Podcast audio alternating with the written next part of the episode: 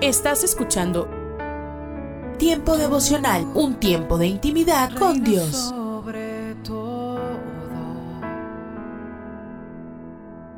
tu majestad inigualable.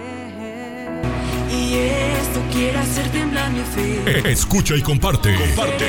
Movido, Tiempo devocional.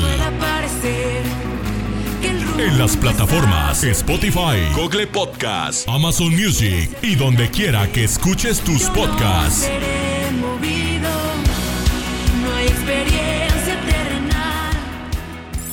Casa de Oración Santa Fe te invita a sus reuniones. Miércoles 8 pm, domingos 8 am y 11 am. Estamos ubicados. Plaza Santa Fe, Boulevard República de Honduras 104, Interior 9, Hacienda Santa Fe, Tlajomulco de Zúñiga, Jalisco. Casa de Oración Santa Fe, un lugar para adorar.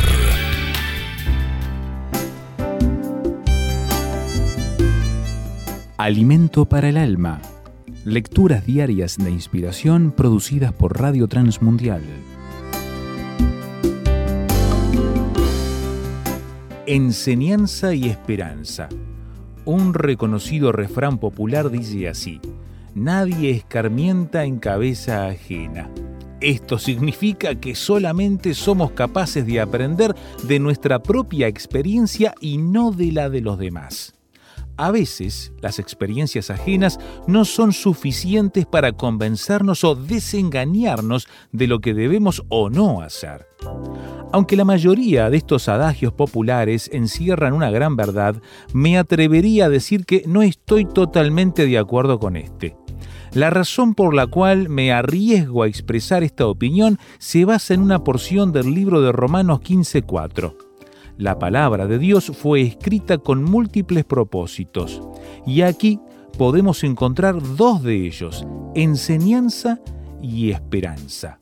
Los distintos personajes bíblicos son presentados tal y cual fueron, sin maquillajes, mostrándonos sus virtudes y debilidades, y en algunos casos más debilidades que cualquier otra cosa, a fin de que pudiésemos aprender de las decisiones tomadas por ellos y sus consecuencias, sean buenas o malas. La palabra de Dios nos aconseja y advierte sobre los resultados en nuestra vida si decidimos tomar el camino del bien o del mal. Por mucho tiempo estas palabras han estado allí, aguardando pacientemente para que cualquier ser humano las tome para sí, las aplique, las viva y logre llenar su vida de sabias decisiones y una esperanza infinita. Podríamos evitar muchos errores si prestásemos atención a los consejos sabios y muy detallados de las sabias sagradas escrituras. La Biblia. No lo olvides enseñanza y esperanza cambiarán tu vida y te darán confianza si seguimos el consejo bíblico. Meditación escrita por Marco Ramírez, Venezuela.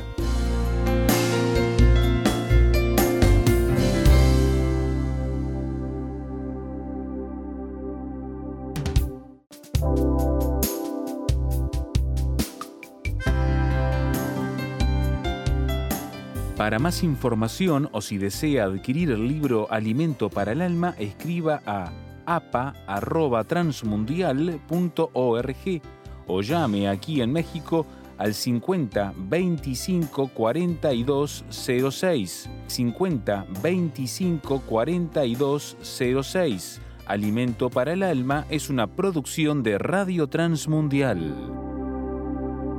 En el libro de Hechos, capítulo 26, verso 19, dice, por lo cual, oh rey Agripa, no fui rebelde a la visión celestial. Hoy me gustaría tratar sobre el tema, fui llamado por Dios. Para poder cumplir su propósito en esta tierra, Dios siempre cuenta con el elemento humano. Cuando el Señor Jesús estuvo aquí, escogió 12 hombres a quienes llamó apóstoles. En ellos invirtió la mayor parte de su vida ministerial y luego los envió a que dieran continuación a la misión redentora que Él les había entregado. En el reconocimiento del llamado intervienen varios aspectos El número uno es convicción. Es fundamental tener la plena certeza de que Dios nos llamó al ministerio y que la motivación para perseverar dentro del mismo es la correcta, ya que resultaría imposible pretender desarrollar una labor sobrenatural con una actitud o motivación natural. Además sabemos que a quien Dios llama lo equipa y lo respalda en todas las cosas. En segundo lugar, compromiso. El simple hecho de saber que entre los miles de millones de seres que habitan en el planeta Tierra fuimos seleccionados por Dios para darle continuidad a su obra. En acto de gratitud para con Él deberíamos esforzarnos más que cualquier otro para establecer el reino de Dios en esta tierra. El apóstol Pablo dijo, no soy apóstol, no soy libre, no he visto a Jesús el Señor nuestro, no sois vosotros mi obra en el Señor. Si para otros no soy apóstol, para vosotros ciertamente lo soy, porque el sello de mi apostolado sois vosotros en el Señor. Esto está en 1 Corintios capítulo 9 versos 1 y 2. En tercer lugar, quebrantamiento. De cierto, de cierto os digo que si el grano de trigo no cae en tierra y muere, queda solo, pero si muere, lleva mucho fruto. Esto está en Juan capítulo 12, verso 24. El quebrantamiento es el mecanismo de protección más poderoso que pueda tener un creyente ante las diferentes adversidades de la vida. En cuarto lugar, unción. Jesús al dar inicio a su ministerio dijo, el Espíritu del Señor está sobre mí por cuanto me ha ungido para dar buenas nuevas a los pobres. Esto está en Lucas capítulo 4, verso 18. Antes de ascender al cielo, Jesús dijo a sus discípulos, por tanto, y sed discípulos a todas las naciones. Como vemos, la unción, la gracia, el favor y el respaldo de Dios la tenemos de una manera continua, solamente que tenemos que esforzarnos en ejercitarnos en lo que Dios nos confió. El doctor Derek Prince compartió acerca de una visión que tuvo por medio de la cual el Señor trajo a su vida una mayor comprensión acerca del poder de la cruz. En ella el Señor le decía, de las tres cruces en el monte Calvario, la del medio, ¿a quién pertenecía? Piensa bien antes de responder. Y él pensó, esa cruz no fue hecha para Jesús, sino para Barrabás. Entonces Jesús tomó el lugar de Barrabás. Sí, señor, respondió él. En ese momento el doctor Derek Prince comprendió que tanto él como cada uno de nosotros, por así decirlo, somos ese barrabás y que Jesús tuvo que tomar nuestro lugar cargando con nuestro castigo para darnos redención. Le invito a que me acompañe en la siguiente oración. Amado Dios, gracias porque me preparaste para llevarme a hacer la obra tuya. Gracias porque me has enseñado cómo hacer la guerra espiritual.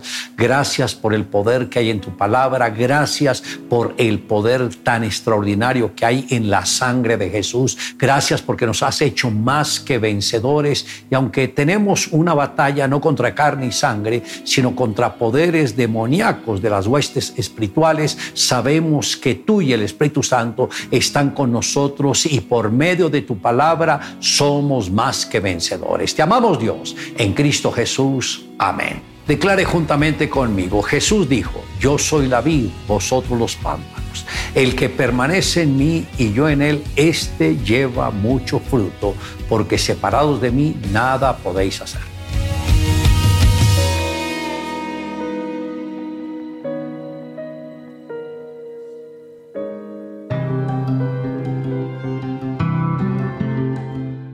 Somos mujeres de esperanza. Unidas elevamos nuestras voces al Señor, orando por nuestro mundo.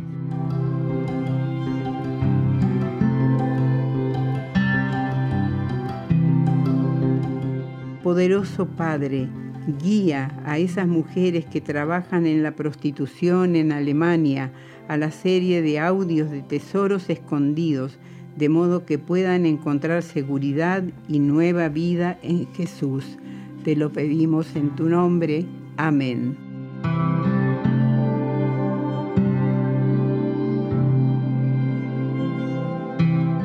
Descarga el boletín de oración con todas las peticiones del mes, artículos adicionales para sembrar esperanza en mujeresdeesperanza.org o solicítalo por WhatsApp al signo de más 598 91 610 610.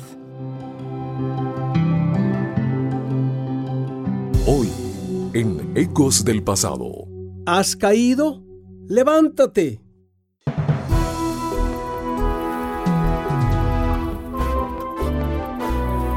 Ecos del Pasado con Emilio Mesa. Un segmento de la Biblia para ti en este día. Consejos del pasado que impactan el presente. Que sigáis el ejemplo de quienes por medio de la fe y la constancia están recibiendo la herencia. Hebreos 6:12. Era favorito para la medalla de oro en los 400 metros planos en los Juegos Olímpicos de 1992. Derek Redmond padecía de un fuerte dolor en el tendón de Aquiles, que desde años había impedido su participación. Arrancan todos los corredores. Derek está volando. Ha sacrificado más que nadie para estar allí. Pero a poco menos de 200 metros para la meta, le traiciona su muslo y cae de dolor. Jim, su padre, saltó de su asiento y corrió hacia él. Le pide que se detenga, pero Derek sabe que esta puede ser la última carrera de su vida y quería seguir. Entonces su padre lo levantó y caminó junto a él hasta la meta. Impresionante. En el recuerdo del mundo entero quedará la imagen del padre e hijo yendo juntos hasta la meta. Amados, las piernas espirituales de nuestra carrera son la fe y la constancia, ambas necesarias para seguir adelante. La fe puesta en Dios y la constancia de seguirle. Sin embargo, somos humanos y Dios lo sabe. Así que si caemos, si de pronto nos sentimos desfallecer, confiemos en que nuestro Padre Celestial correrá a nosotros para levantarnos, animarnos y caminar juntos hasta la meta. Fe y constancia, y lo demás está en manos de nuestro Padre. Él está pendiente de nosotros y nunca nos dejará solos. Dios, difícil es la carrera de la vida Tómanos en tus brazos y camina junto a nosotros. En el nombre de Jesús. Amén. Este fue tu segmento de la Biblia, Ecos del Pasado, con Emilio Mesa, preparado exclusivamente para impactar tu presente. Un aporte para esta emisora de Ministerio Reforma. Búscanos en www.ministerioreforma.com. Hola, soy Dorothy. Quiero compartir contigo algo que ha sido una gran bendición para mi corazón. Se encuentra en Éxodo capítulo 19, versículos 16 y 18. Aconteció que al tercer día, cuando vino la mañana, vinieron truenos y relámpagos y espesa nube sobre el monte. Ese es el monte Sinaí. Y sonido de bocina muy fuerte. Y se estremeció todo el pueblo que estaba en el campamento. Todo el monte Sinaí humeaba, porque Jehová, el Señor, había descendido sobre él en fuego, y el humo subía como el humo de un horno, y todo el monte se estremecía en gran manera. A lo largo de la revelación de las escrituras, expresiones tan dramáticas como un fuego ardiente, una columna de gloria, una nube radiante de día y una llama luminosa de noche, inevitablemente representan la presencia divina de Dios. Dios se encontró con su pueblo en el fuego ese fuego que cubría el monte Sinaí. Me gustaría que hoy entendamos que necesitamos ser visitados por Dios y encontrarnos con Él ahí donde estamos. Podríamos ser mejores que todas las demás personas en las que podemos pensar que dicen que aman al Señor, pero te puedo asegurar que necesitamos encontrarnos con Dios en el fuego. En Éxodo 3.2 leemos, y se le apareció, ahí está hablando de Moisés, el ángel de Jehová en una llama de fuego en medio de una zarza. La zarza ardía en fuego y la zarza no se consumía. De nuevo, en el tabernáculo donde reposaba su fuego, leemos que estaba cubierto por ese pelo de cabra.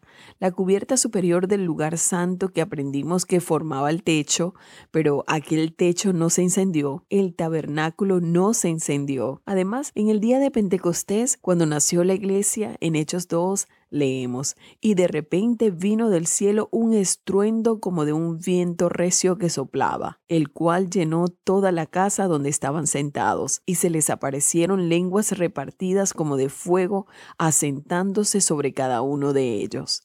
Dios vino sobre ellos, pero ellos no se incineraron. Dios se movió en el poder de la misma llama de su presencia.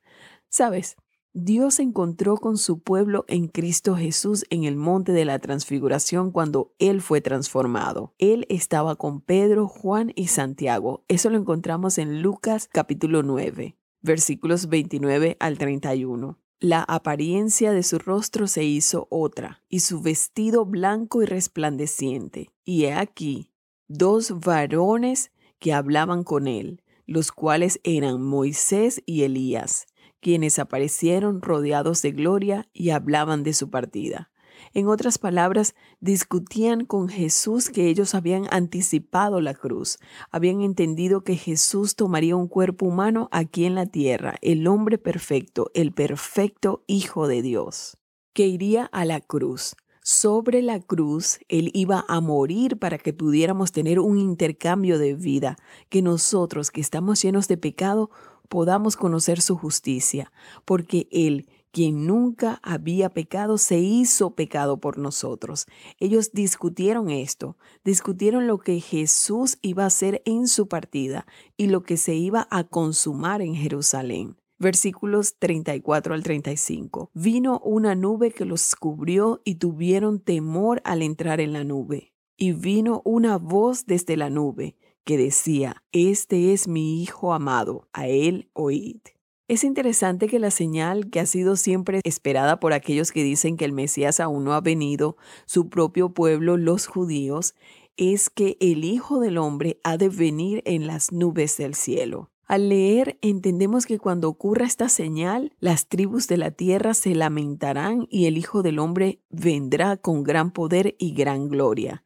Esto está allí en Mateo capítulo 24, versículos 29 al 30. E inmediatamente después de la tribulación de aquellos días, esto es algo terrible que está por venir sobre la tierra. El sol se oscurecerá y la luna no dará su resplandor, y las estrellas caerán del cielo y las potencias de los cielos serán conmovidas. Entonces aparecerá la señal y entonces lamentarán todas las tribus de la tierra y verán al Hijo del Hombre viniendo sobre las nubes del cielo con poder y gran gloria.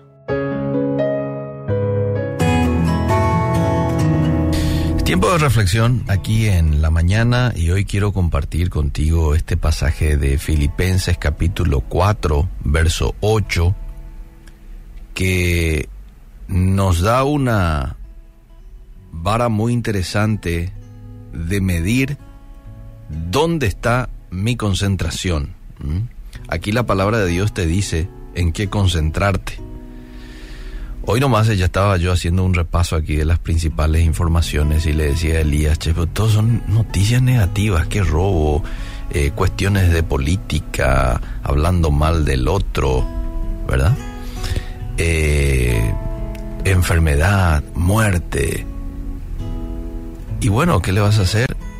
Tenés que a veces leer y compartir un poco también porque hace nuestra realidad a nivel mundial todo eso, pero tu concentración y la mía no debe de estar allí, sino que debe estar, según este texto, en todo lo verdadero, en todo lo excelente, en lo que es digno de alabanza, en lo agradable.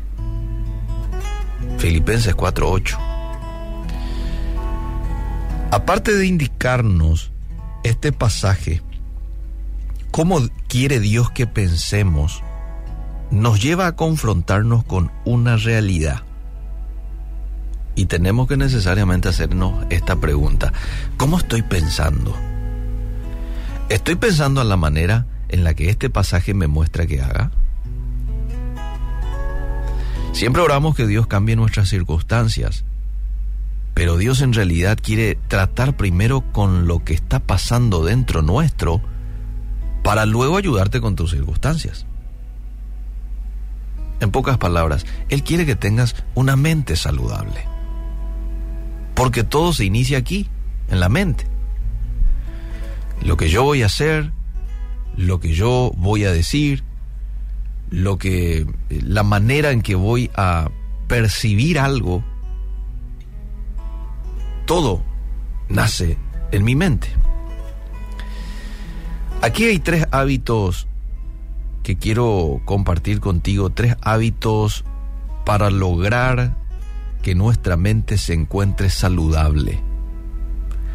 La primera, libera tu mente de pensamientos destructivos. Mi mente necesita ser liberada porque de lo contrario soy un prisionero de mis pensamientos. Posiblemente te han dicho todo tipo de cosas falsas y estos pensamientos quieren controlar tu mente. A veces alguien nos dice por allí, sos un inservible, eh, no vas a llegar lejos, ¿verdad? Y probablemente en ese momento que recibí decía, ah, no me va a hacer nada esto que, que acabo de escuchar, pero luego con el pasar del tiempo es como que te vas una vez más a ese dicho y te aferrás, terminas creyendo y terminas actuando como lo que te han dicho, que no servís para nada o cosas como esas. Entonces sos preso de ese pensamiento. En 2 Corintios 10:4 dice que usemos las armas poderosas de Dios, no las del mundo, para derribar las fortalezas del razonamiento humano y para destruir argumentos falsos. Ese es un argumento falso, el que sos un inservible, el que nadie te quiere, el que no tenés mucho valor en esta vida, el que no vas a llegar lejos, son argumentos falsos porque van contra a lo que la Biblia eh, nos habla. La Biblia dice todo lo contrario. De hecho, Jesús vino a morir por el mundo porque éramos valiosos. Éramos de mucha estima ante sus ojos y la de Dios. Por ello, debes decidirte en llevar cautivo tus pensamientos destructivos todos los días a los pies de Cristo. ¿Y qué es un pensamiento destructivo? Es un pensamiento que no va acorde con la Biblia. Punto. Punto. Si vos pensás, no soy bueno para nada, no soy valioso, nadie me quiere, esos pensamientos no van acorde con la Biblia, porque la Biblia dice que sos hechura suya, que sos su hijo, que sos algo preciado para él. Por eso es que Jesús da su vida por vos, porque sos valioso y porque Él te ama. Entonces hay que desechar ese pensamiento destructivo. Esto no viene de parte de Dios, fuera. Y cuando te viene de vuelta, no creo que vayas a poder porque mira que vos no tenés mucha experiencia. Mira que a vos luego, ¿eh? esto no viene de parte de Dios, esto es un pensamiento destructivo fuera. Entonces, el primer hábito, libera tu mente de pensamientos destructivos o pensamientos que no van acorde a la Biblia. Número dos, alimenta tu mente con la verdad. Todos sabemos la importancia de la nutrición correcta. Bueno, las buenas calorías te dan más energía y las malas dañan tu cuerpo. Lo mismo ocurre con tus pensamientos. Basura que entra es basura que sale. Mateo 4:4 dice que no solo de pan vivirá el hombre, sino de toda palabra que sale de la boca de Dios. Entonces, para yo tener una mente saludable, tengo que alimentar mi mente con la verdad de la palabra de Dios, no con veneno o con basura de las redes sociales, y demás. No, con la palabra de Dios. ¿A cuántos le falta ajustar este punto? Tomate un tiempo todos los días, de manera sistemática, en estudiar, en escudriñar, en meterte con la palabra de Dios, en aprender un versículo de memoria todos los días, una vez a la semana. Ir a los comentarios para ver un poquito el significado más amplio de un texto en particular. Eso es escudriñar, eso es estudiar la Biblia. Necesitamos, necesitamos alimentar nuestra mente y más aún en estos tiempos con la verdad. Y número tres, enfócate en las cosas correctas. Hay una frase que dice, te convertís en lo que más pensás. Y en cierto sentido es cierto. Si vos pensás en Jesús, te vas a parecer más a Él.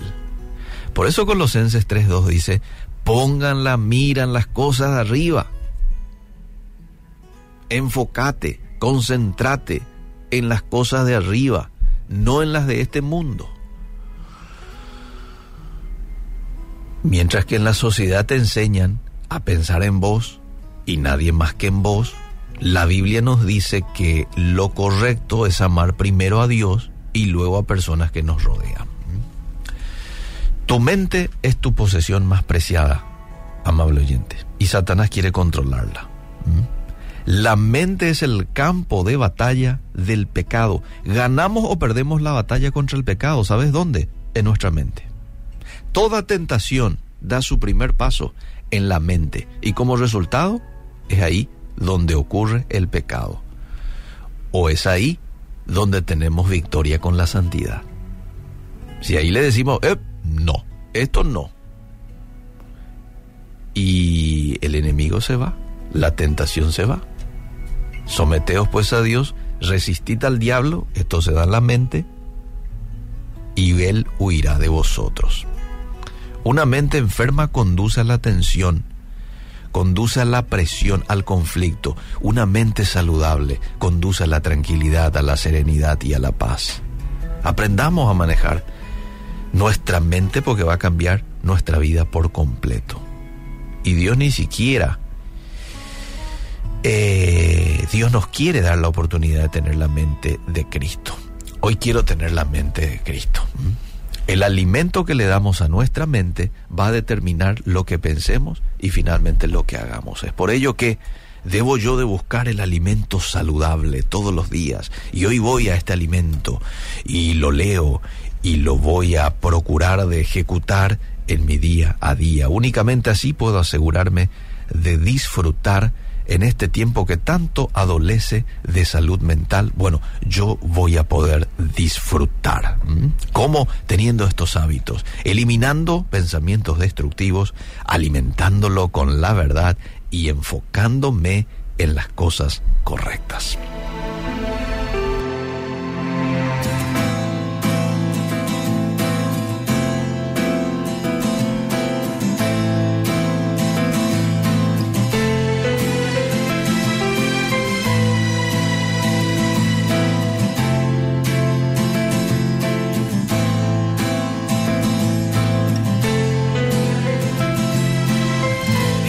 Me haces andar, llenas mi existir de ti.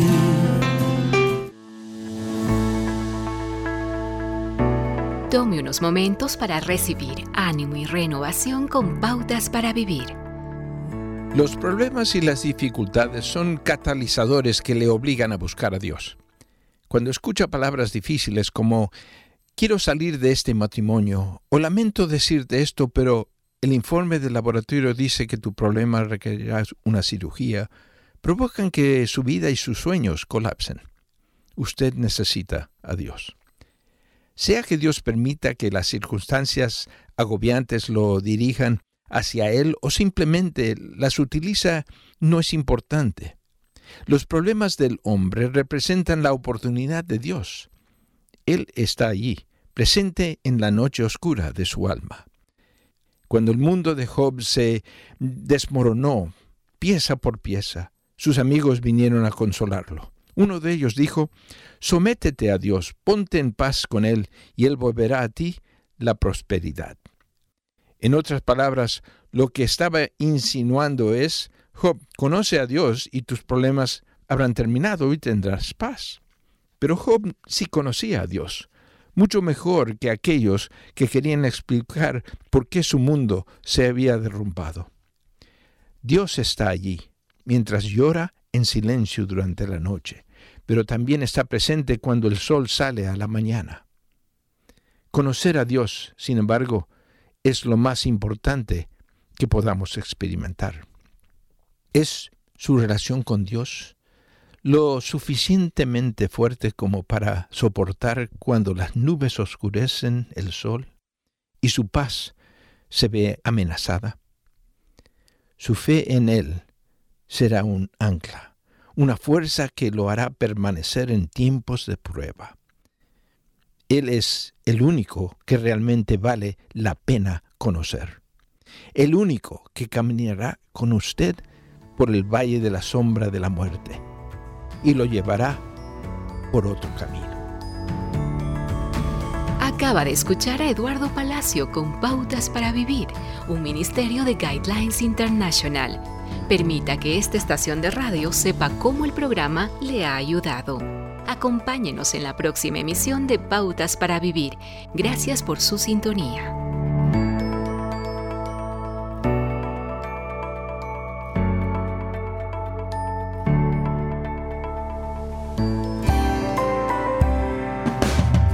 Alimento que tu alma necesita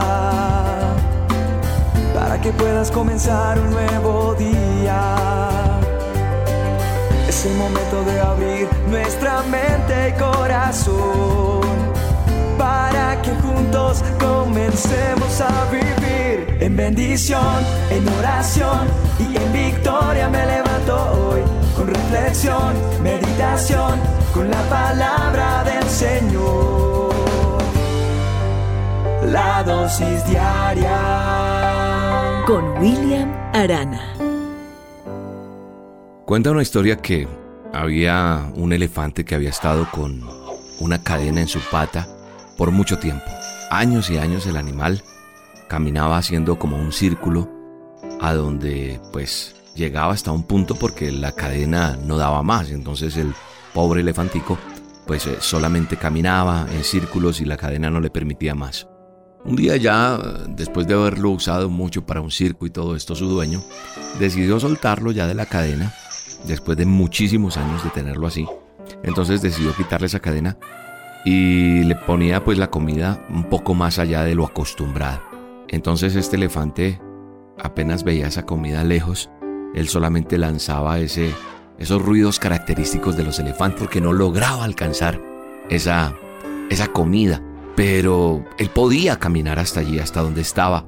Se ponía iracundo este animal, pero no pasaba de ese límite que por años había tenido. No pasaba de ahí, pese a que ya no tenía la cadena.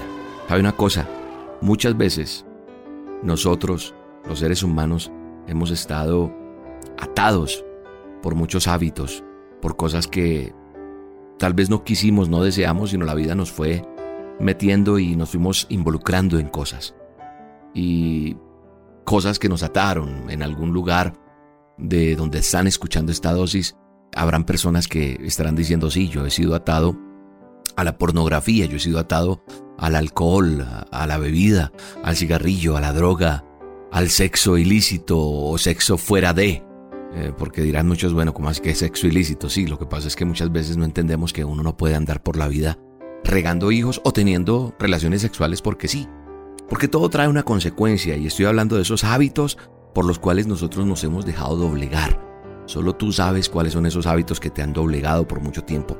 Pero hay una cosa, en la vida Dios nos ha permitido conocerle.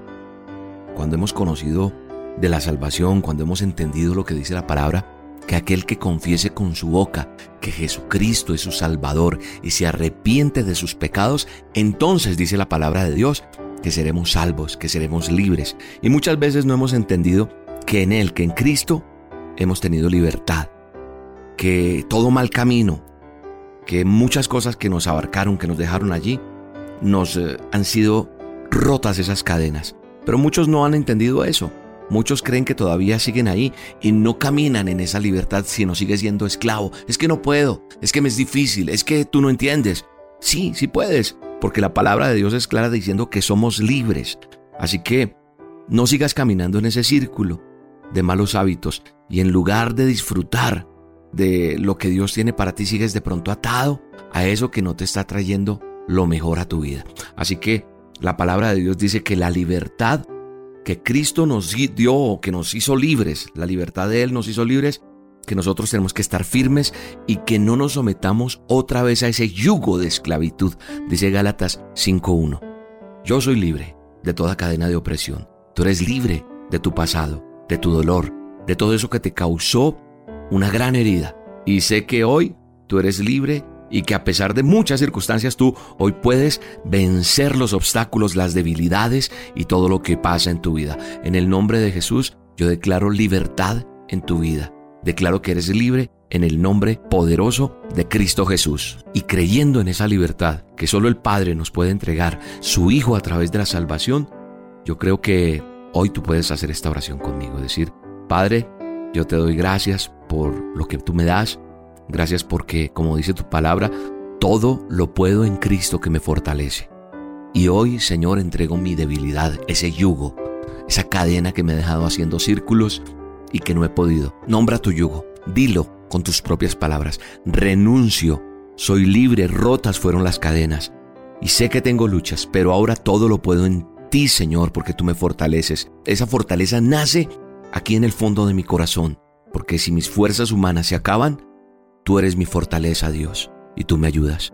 Yo creo en el nombre de Jesús que tú estás siendo libre y que el Señor te enseña que hay libertad en Él y que puedes salir adelante pese a cualquier dificultad. Yo lo creo. Te bendigo en el nombre de Jesús y te espero esta noche en las olas con Dios, porque hoy habrá algo especial de parte de Dios para tu vida. Hoy voy a orar por un milagro en tu casa, por un milagro en tu salud, en tu cuerpo, en tus finanzas. Hoy viene una respuesta de Dios para tu vida. Acompáñame esta noche, 7 de la noche hora de Colombia, por el canal de YouTube de Roca Estéreo. Roca con K, búscame ahí y ahí nos vemos. Un abrazo, Dios te bendiga. Hay poder en el nombre de Cristo para cadenas romper, cadenas romper, cadenas romper, para cadenas romper, cadenas romper, cadenas romper. Levanta un ejército. Se levanta un ejército. Se levanta un ejército. Para cadenas romper, cadenas romper, cadenas romper. La dosis diaria con William Arana, tu alimento para el alma. Vívela y compártela. Somos Roca Estéreo. Estás escuchando Tiempo devocional, un tiempo de intimidad con Dios.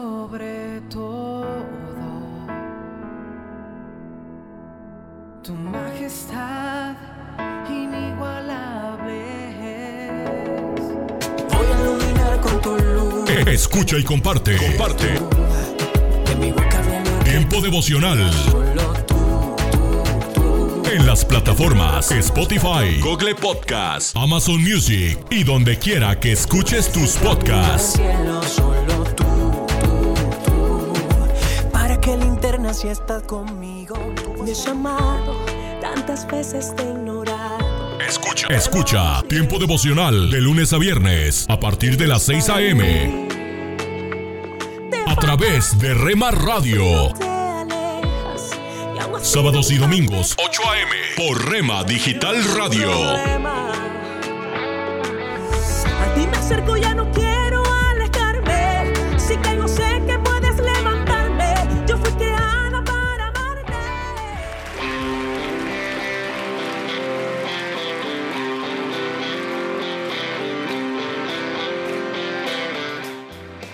En Iglesia Puerta Abierta tendrás un nuevo comienzo.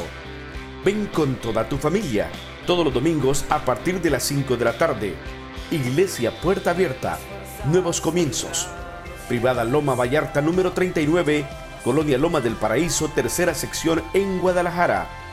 Para más información búscanos en Instagram o en Facebook como Puerta Abierta NC. En Puerta Abierta NC somos una iglesia que crece.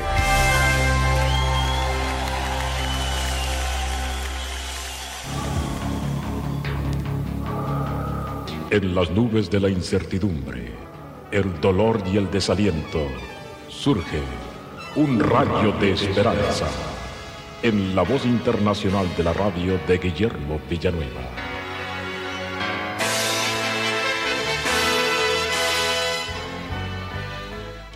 Sabes, mi amigo, que la oración que verdaderamente Dios escucha tiene ciertos requisitos. Y sabes que la oración es un trabajo y no es un trabajo sencillo. El mismo Señor Jesucristo nos dice en Mateo capítulo 17 versículo 21, pero este género de demonios no sale sino con oración y ayuno. Uno de los requisitos especiales que requiere la oración, que pueda hacer maravillas, debe ser acompañada con ayuno. El ayuno le da más fuerza a la oración contra Satanás porque atrae el poder de Cristo, dándonos fe y poder en la oración. Si tenemos algún familiar problemático, algún amigo que no quiere conocer al Señor Jesús, o un problema muy difícil, donde vemos la mano del diablo, la mano de este mundo, dice la Biblia que este género sí sale con oración y ayuno. El ayuno le da más fuerza a la oración, también contra el poder de la carne. Tú y yo, mi hermano en Cristo, nos hemos dado cuenta que la carne tiene gran poder, que desgraciadamente ha sido la herencia de nuestros primeros padres y que está en nosotros. Pero, por la oración, podemos reconocer que esta carne ha sido crucificada ya con Cristo en la cruz del Calvario. Si en esta hora te sientes molesto, mortificado, perseguido por el poder de la carne, recuerda que en la cruz del Calvario, Cristo Jesús le quitó el poder a la carne, la vida a la carne. Pero esta fuerza, este conocimiento, viene a través de la oración. Y cuando ayunamos y oramos, el Señor nos revela el gran poder que hay en la muerte de Jesucristo, dándonos poder sobre la carne. Si tenemos un pecado que es una aberración en nuestras vidas, el ayuno y la oración nos van a dar la victoria.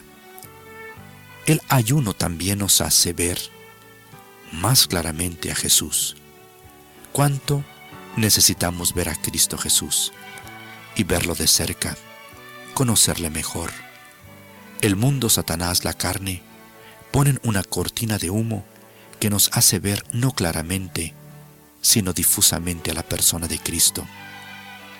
Y si hay algo que debemos de tener cerca de nuestros ojos y claramente, es a Cristo y a este crucificado, y también como compañero inseparable.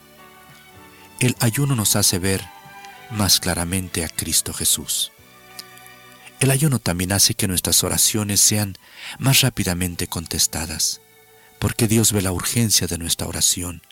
Cuando sintamos una gran carga y una gran necesidad, vamos a añadirle ayuno a nuestras oraciones para que el Señor sepa que es urgente nuestra petición y que sale de lo más profundo de nuestro ser y que le decimos, Señor, ayúdanos, pronto, ayúdanos, porque te necesitamos. Pero mi amigo, la oración es un trabajo difícil, pero vale la pena, porque el Señor contesta en realidad nuestras oraciones. Amén. Esperamos que esta audición, un rayo de esperanza, haya penetrado en su corazón. Si en algo podemos servirle, por favor dirija su correspondencia a Guillermo Villanueva, apartado 77-335, México, Distrito Federal, 11200. Le invitamos para que nos sintonice a esta misma hora y por esta misma estación. Muchas gracias por la amabilidad de su atención. Hola lectores de la Biblia, bienvenidos a la sinopsis de la Biblia.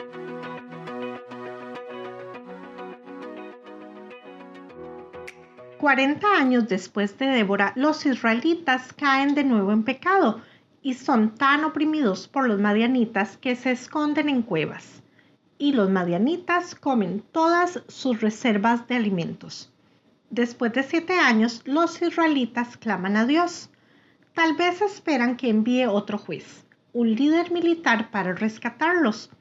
Pero Dios no les debe eso y sabe que necesitan algo diferente en este momento envía a un profeta, alguien que habla la verdad y señala sus pecados.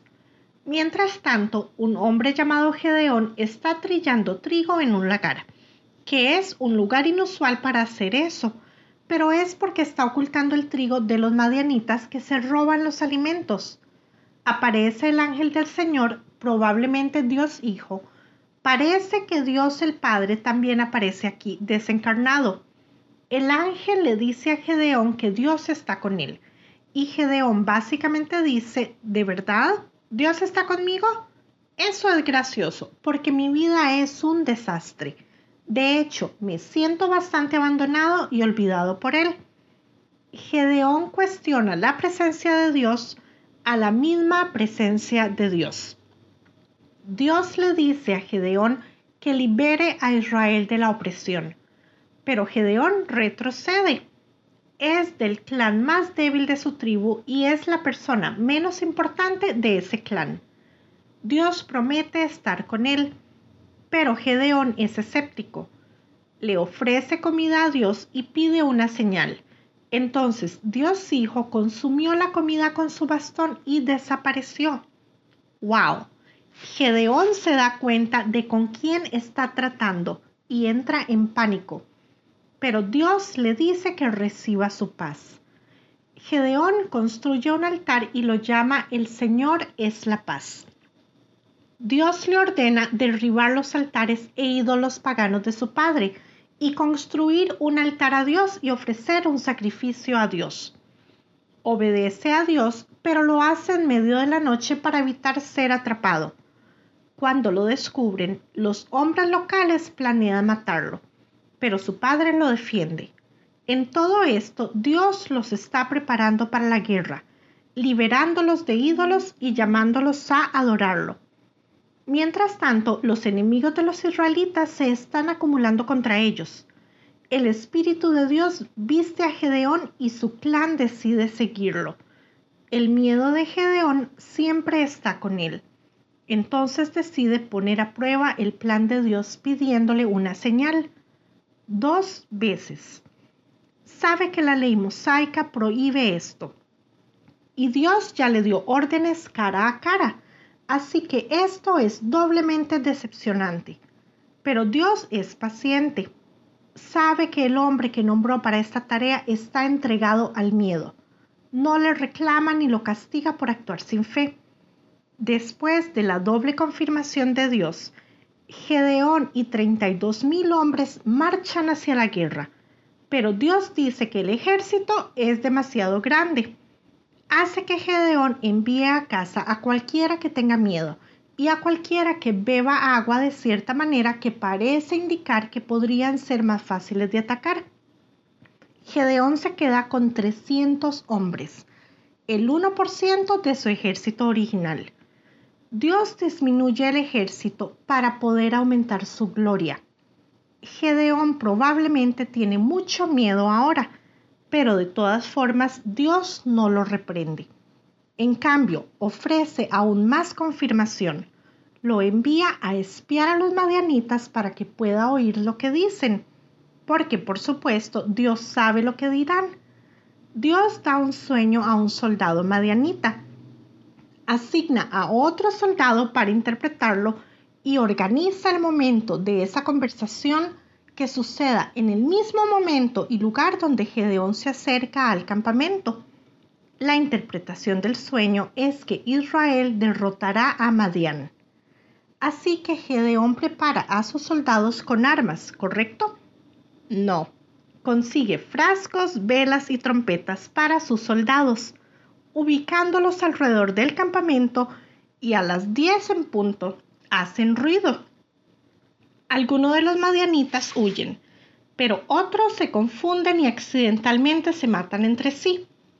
Gedeón llama a la gente de otras tribus para capturar y matar a los medianitas que huyeron. Y en la lectura de mañana descubriremos que 120 mil madianitas mueren en esta batalla. Vistazo de Dios. Gedeón duda mucho de Dios y Dios nunca se enoja con él por ello. Dios lo encuentra en sus cuestionamientos. Nunca es impaciente con las dudas y miedos de Gedeón lo acompaña para incentivarlo sabiendo que lo que Gedeón más necesita no es eres increíble, lo lograrás, cree en ti mismo, puedes ser lo de menos en tu familia, pero es solo porque están celosos de ti. No. Gedeón necesita oír quién es Dios. Dios no contrarresta las dudas de Gedeón con un discurso motivacional positivo. Él dice, estoy contigo y está contigo, y Él es donde el júbilo está. La sinopsis de la Biblia es presentada a ustedes gracias a B-Group, estudios bíblicos y de discipulado que se reúnen en iglesias y hogares alrededor del mundo cada semana. Hola, soy Johnny Erickson Tara. Una y otra vez la Biblia nos dice que quitemos nuestro enfoque de nosotros mismos y lo pongamos en los demás. Segunda de Corintios capítulo 1 dice que si sufrimos es para que otros experimenten el consuelo y salvación que nosotros mismos hemos recibido de Dios. Oh amigo, amiga, siempre que estemos en dolor o sufriendo, cada vez que pasemos por pruebas, debemos recordar a los demás. Si los problemas nos agobian, es en parte para que aprendamos cómo mejor apoyar a otros que están sufriendo pues cuando tu sufrimiento se convierte en una plataforma para orar por otros, esas oraciones ayudan a que otros encuentren el aliento de Jesucristo. Entonces, aprende cómo tú y tu iglesia pueden apoyar a otros que sufren al visitar johnnyradio.org diagonal español. Hola, les habla Mercy Cosme. Bienvenidos a Latido. ¿Por qué crees que al dos personas escuchar el mismo mensaje, una es bendecida y la otra persona no obtuvo nada? La respuesta es muy sencilla. La persona bendecida tiene un corazón preparado. En la mayoría de las ocasiones somos muy rápidos para opinar, cuando lo que debemos hacer es escuchar. Al recibir la palabra de Dios, hazlo con una actitud de meditación, humilde y relajada para que aumentes tu receptividad. La meditación no significa poner tu mente en blanco y respirar. La meditación es pensar intencionalmente en la palabra de Dios. La Biblia es el manual de uso para nuestra vida y de ella brota una fuente infinita de bendición. Solo necesitas un corazón preparado para recibirla. Latido les llega a través del ejército de salvación.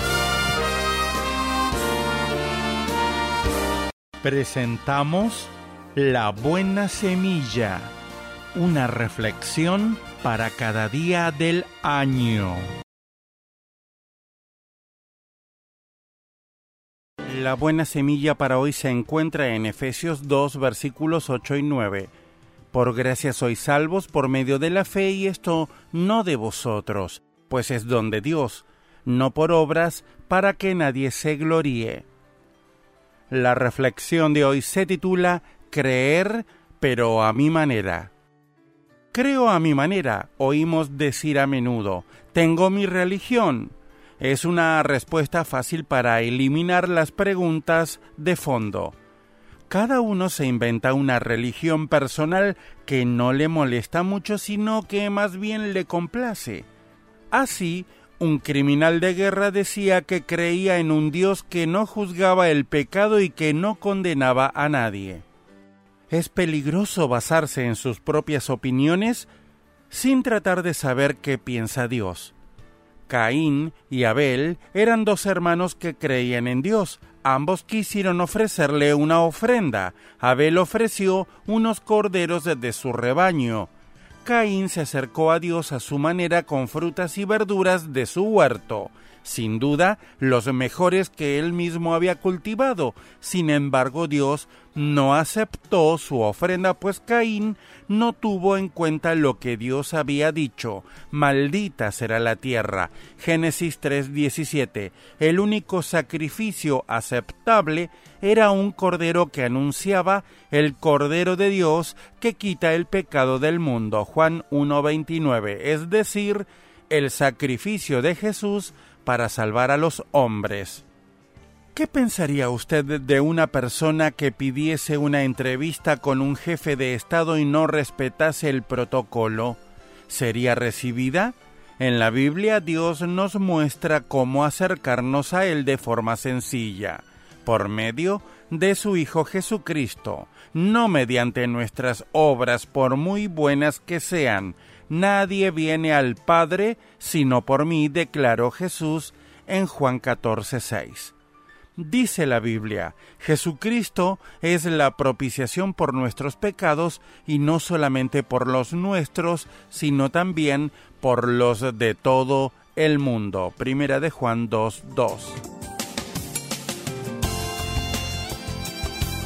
Para escuchar este y otros programas, le invitamos que visite nuestra página web en labuenasemilla.com.ar.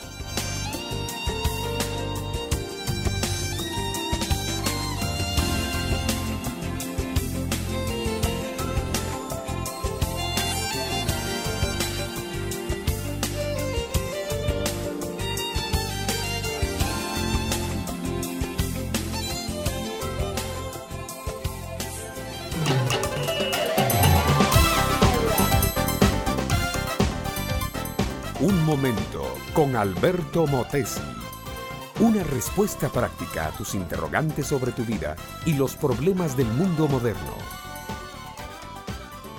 Cuando Ernesto compró aquel campo, puso en él la esperanza de su vida. Estaba recién casado. Después de ahorrar mucho y trabajar duro, había conseguido reunir lo suficiente para hacer el primer pago de esa tierra. Lo demás iba a pagarlo siempre y cuando las cosechas rindieran. Pero Ernesto era luchador, había nacido para trabajar y su buena esposa lo apoyaba en todo. El campo era grande pero desparejo. Una buena parte del campo estaba junto a la calle ancha, el camino público por donde pasaban los camiones. Bandadas de palomas y de gorriones pululaban allí. Otra parte era de tierra muy pedregosa. El arado se mellaba y desafilaba cuando se ponía a trabajar allí, y la rastra perdía los dientes, luchando contra las piedras y guijarros. Otra parte del campo era tierra bastante fértil, pero estaba llena de abrojos, cardos y zarzas. Podía sacarse alguna cosecha de allí, pero a costa de luchar mucho carpiendo, escarbando, quemando basura y sudando a chorros. La última parte del campo era tierra buena, tierra negra, vegetal, tierra gorda cargada de humus, prometedora de felicidad. Y Ernesto se puso a trabajar de sol a sol, en tiempo de lluvia y en tiempo seco, con frío, con calor, aró la tierra, la limpió, la despedregó, la abonó y la regó de semillas buenas, seleccionadas, semillas de la mejor calidad, y se puso a esperar la fortuna que le vendría como fruto de su trabajo. El terreno que estaba junto al camino no rindió nada. Las palomas y los gorriones se comieron vorazmente toda la semilla que sembró. El terreno cubierto de piedras dio algunas plantas, pero tenían tan poca raíz y el tiempo estaba tan seco que no bien nacieron las plantas, murieron. La semilla que Ernesto sembró en la parte con espinos y abrojos brotó, sí, porque la semilla era buena, pero junto con las plantas crecieron las malezas, y con el tiempo las malezas ahogaron al buen trigo y poca ganancia extrajo el sembrado de ese terreno. Por suerte, la buena tierra dio buen fruto, aunque no fue parejo porque algunas partes rindieron más que otras, Ernesto pudo recoger una cosecha que lo satisfizo. Y cuando tuvo el buen trigo en sus manos, Ernesto dijo, el esfuerzo valía la pena. Mi amiga, mi amigo, he puesto en términos modernos la gran parábola de Jesús llamada del sembrador. La semilla es el Evangelio, los diferentes terrenos somos los seres humanos, unos rinden, otros no. ¿Qué clase de terreno eres tú para el Evangelio de Cristo? Si tu vida es surco abierto para Dios. Él derramará en ti su bendición. Él te prosperará más allá de todo sueño humano.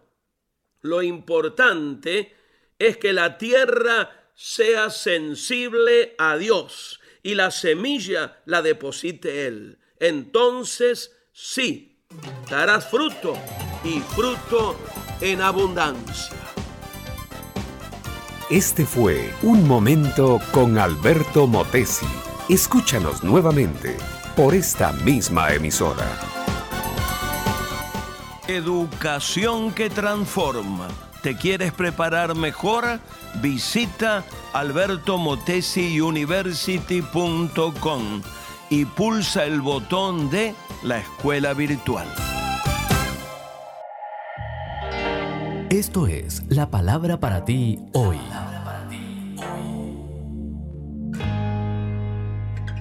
Y la palabra para ti hoy es Tu vieja naturaleza y la nueva, escrita por Bob Gass.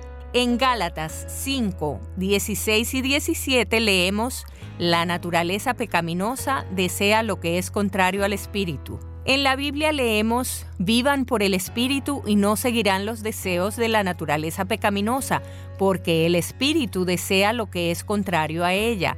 Los dos se oponen entre sí, de modo que ustedes no pueden hacer lo que quieren. ¿Te suena familiar? Pero hoy te traemos cuatro consejos claves para ganar la batalla entre tu vieja naturaleza y la nueva. Primero, sé sincero. Reconoce que tu carne siempre anhelará satisfacción en las cosas equivocadas y nunca toma un día libre. Segundo, sé humilde.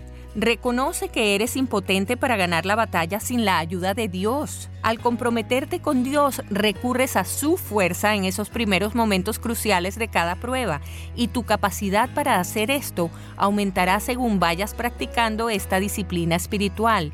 Mientras más te acerques a Dios, más fuerte eres cuando enfrentas la tentación y los problemas. Tercero, Sé disciplinado. Esto es un asunto personal, nadie lo puede hacer por ti. Pablo lo escribió así. No dejen ustedes que el pecado siga dominando en su cuerpo.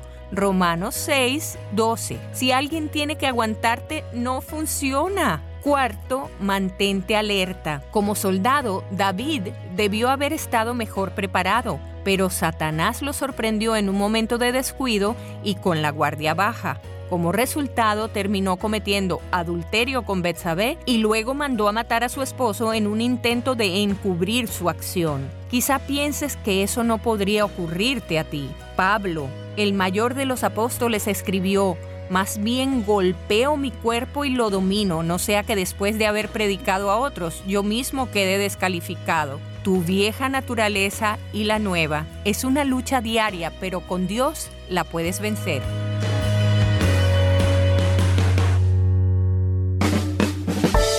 Vivimos en una época en la que los valores como personas, como ciudadanos y como familia se han olvidado.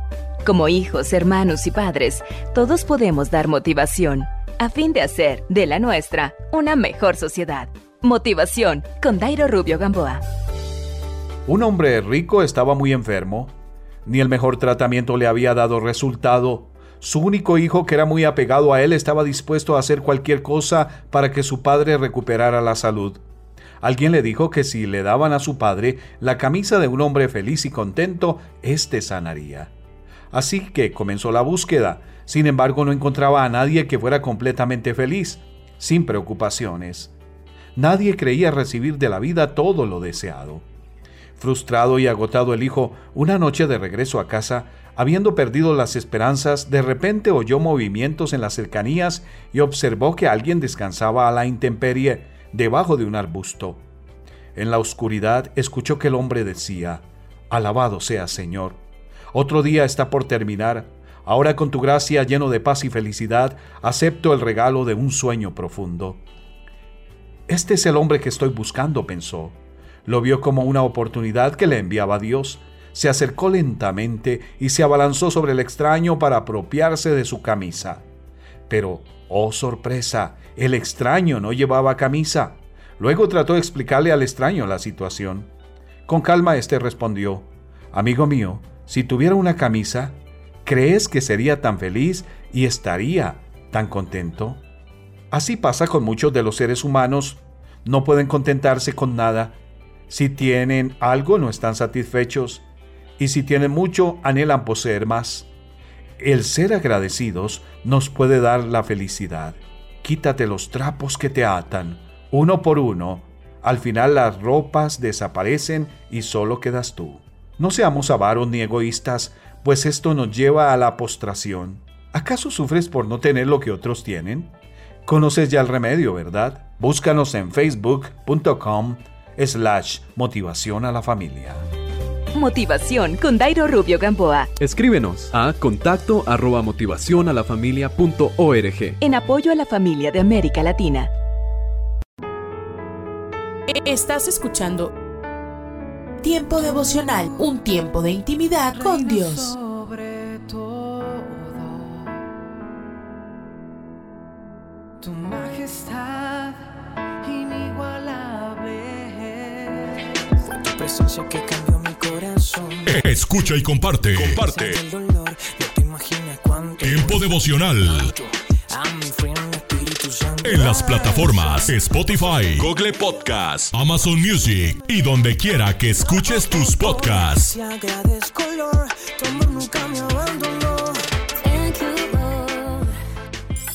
Casa de Oración Santa Fe te invita a sus reuniones. Miércoles 8 pm, domingos 8 am y 11 am. Estamos ubicados. Plaza Santa Fe, Boulevard República de Honduras 104, Interior 9, Hacienda Santa Fe, Tlajomulco de Zúñiga, Jalisco. Casa de Oración Santa Fe, un lugar para adorar. Éxodo capítulo 34, versículo 29 es nuestro texto base para la reflexión de hoy.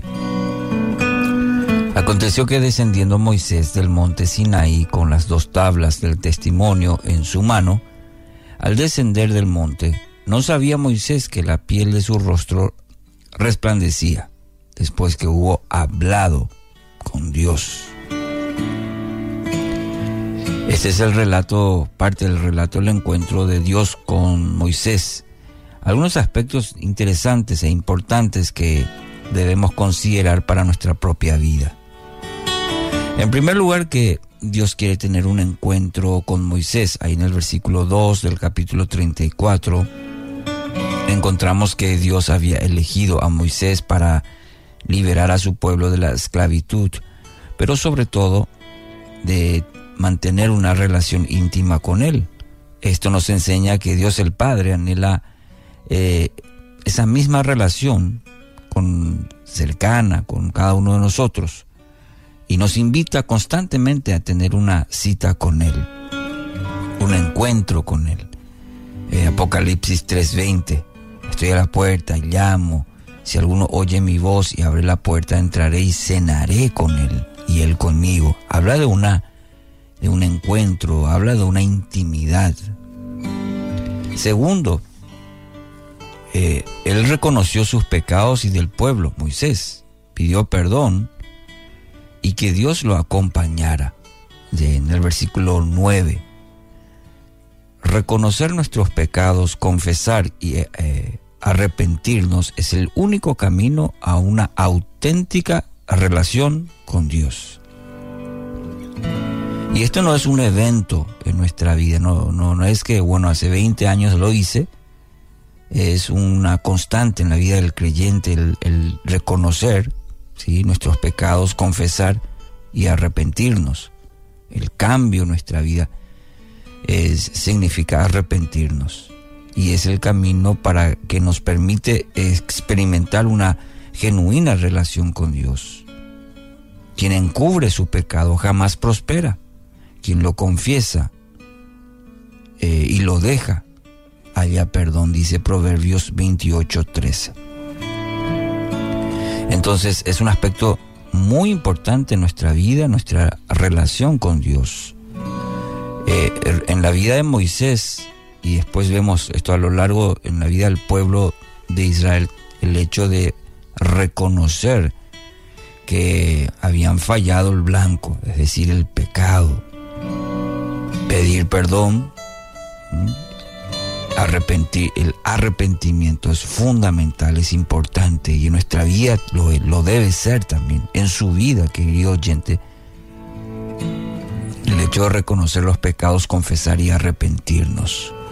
Tercero, luego de 40 días y 40 noches, Moisés descendió, el pueblo era testigo de esa gloria de Dios sobre la vida de Moisés. Todos se dieron cuenta físicamente por Moisés que estuvo con Dios. Así también nosotros, que con el, rostro descubierto reflejamos como en un espejo la gloria del Señor, somos transformados a su semejanza con más y más gloria por la acción del Señor, que es el Espíritu. Dice 2 Corintios 3:18. Aquí encontramos el, eh, también lo que el Nuevo Testamento en esta ocasión también refiere a esa gloria de Dios que se refleja en nuestra vida. Lo fue en la vida de Moisés. El pueblo se dio cuenta. Inclusive en, otro texto, más adelante dice que hubo temor en, el pueblo de Israel.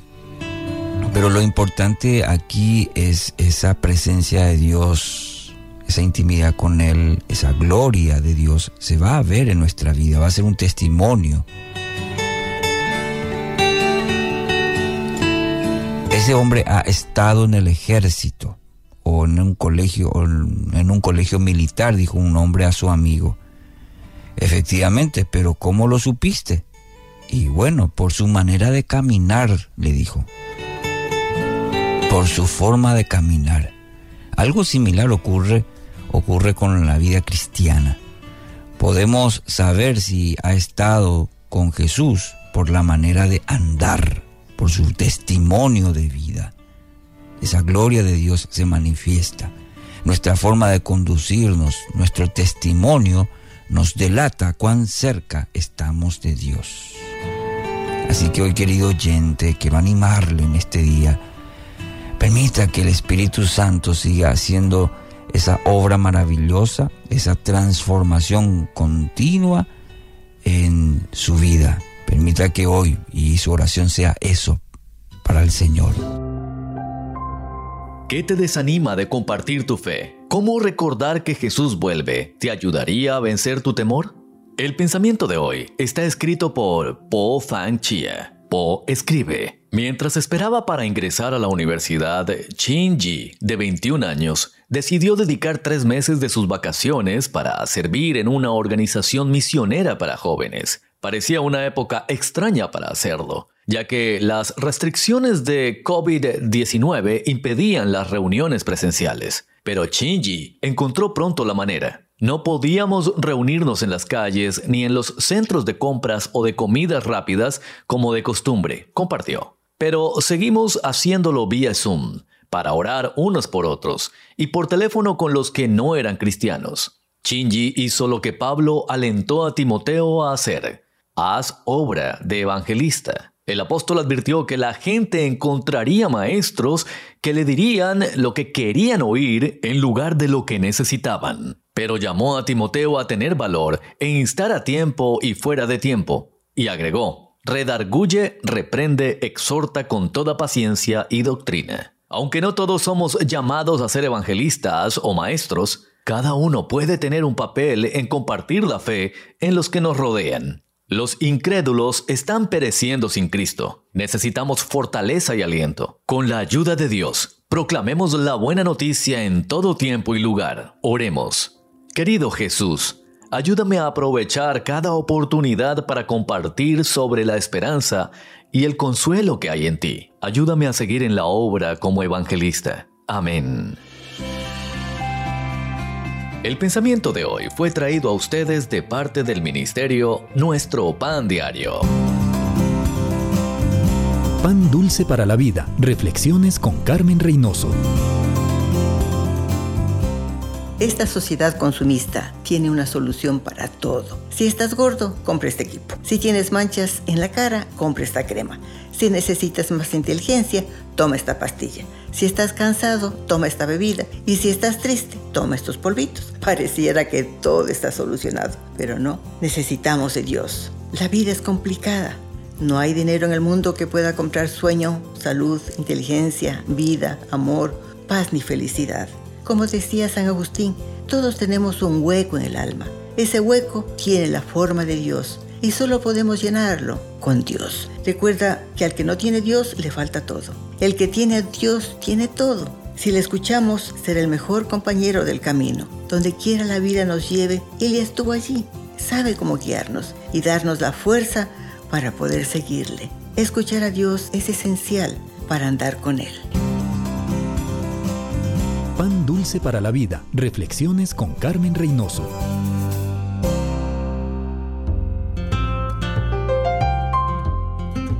¿Te imaginas?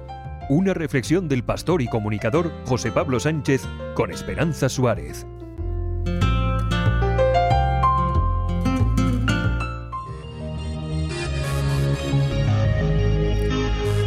Tony Suárez es pastor, escritor y líder de una organización cristiana de liderazgo hispano. En octubre de 2016, la vida de Tony cambió para siempre. Seis meses después de ser diagnosticada con leucemia, su esposa Jessica fallecía. Estuve casado con Jessica 14 años. Ella era mi compañera en el trabajo pastoral, la madre de mis tres increíbles hijos, el amor de mi vida. Luego ocurrió lo inimaginable. Jessica fue a su hogar celestial para estar con el Señor y de repente me encontré en un papel que nunca esperé representar, un papá soltero. El mejor amigo y mentor de Tony le ayudó a entender que ahora era padre y madre a la vez y a asumir el reto final de su esposa para él, mantener a sus hijos en el primer lugar de su vida. Tony, no quiero que nadie más críe a nuestros hijos. Por favor, asegúrate de cuidarlos, le dijo Jessica antes de morir. Poco a poco, aprendo a realizar los dos papeles, cuenta Tony. Nunca pensé que estaría aquí, pero por la gracia de Dios y con el apoyo de amigos y familiares, estoy cumpliendo el papel del padre soltero un día a la vez. Para Tony, la educación de sus hijos es muy importante. Como hispano viviendo en Estados Unidos, cree que es un reto que sus hijos tengan altos estándares académicos que los preparen para la universidad y la vida laboral. Sé que mis hijos me observan y aprenden de mis decisiones y prioridades. Por eso he decidido volver a estudiar y obtener mi título universitario, ya que no pude hacerlo de joven, cuenta Tony. Quiero ser un ejemplo para ellos. Tal vez no sea un modelo ideal en la cocina, pero puedo mostrarles el valor de seguir aprendiendo toda la vida. Durante la enfermedad de su esposa, Tony recuerda estar cuidando a los hijos y pensar, volverá a casa en cualquier momento. Un poco más tarde me dije, nos hemos quedado sin cosas para cocinar, estamos deseando que vuelvas a casa porque ya nos cansamos de comer perritos calientos. Luego llega el día en que te das cuenta, ¿sabes qué? Así es la vida. Esta va a ser nuestra vida por un largo tiempo. Un año después de morir su mujer, Tony escribía en su Facebook, Está claro que Jesús nunca cerró los agujeros que los clavos dejaron en sus manos y sus pies. Sus cicatrices cuentan una historia de curación, salvación y victoria. A Jesús lo conocían por sus cicatrices.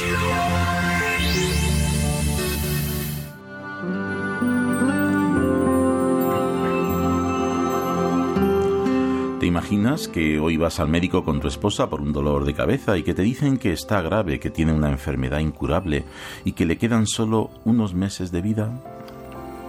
¿Te imaginas verla en el hospital marchitándose y sentirse incapaz de atender a sus tres hijos en casa que reclaman a su madre, que lloran porque la echan de menos? ¿Te imaginas que tu esposa fallece, se va a su hogar celestial y de repente te encuentras solo, inepto, perdido, desolado y sin saber qué hacer con tus hijos mientras recuerdas las últimas palabras de tu esposa, cariño, no quiero que nadie más críe a nuestros hijos? ¿Te imaginas intentar ser padre y madre a la vez, intentar aprender a hacer cosas que nunca habías hecho, intentar ser el modelo que necesitan tus hijos y clamar al cielo por ayuda, reclamar de Dios el amor y la fuerza que necesitas? ¿Te imaginas? que Dios responde, te ayuda, te guía, te hace sentir capaz de ser un buen padre y madre a la vez. Pues no te lo imagines más, es verdad, la verdad de aquellos que buscan en Dios las fuerzas para vivir. Has escuchado ¿Te imaginas? Un espacio producido por Radio Encuentro, Radio Transmundial en España. Comunícate a info@radioencuentro.net.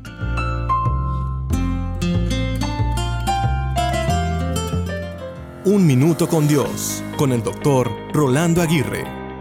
Hoy se celebra en Estados Unidos el Día del Amor y la Amistad y es notorio que las tiendas, restaurantes, centros comerciales y negocios en general contribuyan a promocionar este día y su significado. La amistad es un regalo de parte de Dios, porque cuando la amistad es verdadera, es fuerte como la roca e infinita como el mar. Es el regalo de la presencia de algunas personas que hacen el mundo más especial, solo por estar en él.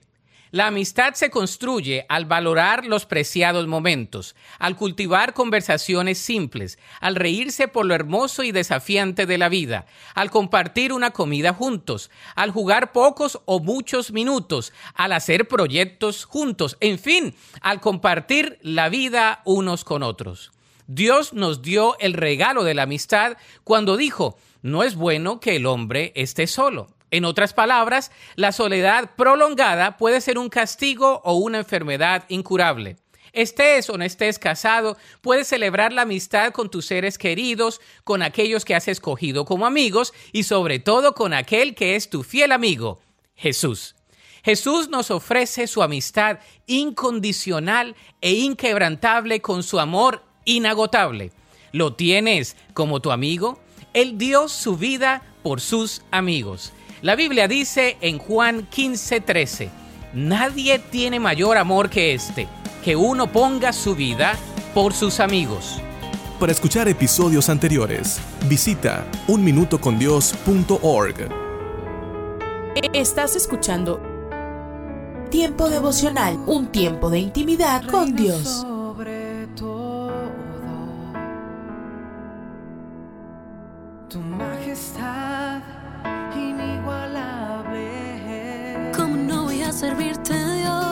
Eh, todo escucha y comparte. Comparte. Si estuviera en el fondo del mar, Tiempo devocional. solo tú me salvarás.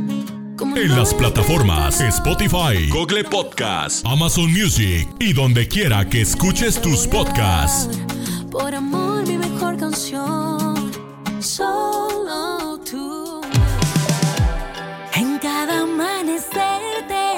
Escucha Tiempo Devocional de lunes a viernes a partir de las 6 a.m. A través de Rema Radio. Sábados y domingos, 8 a.m. por Rema Digital Radio.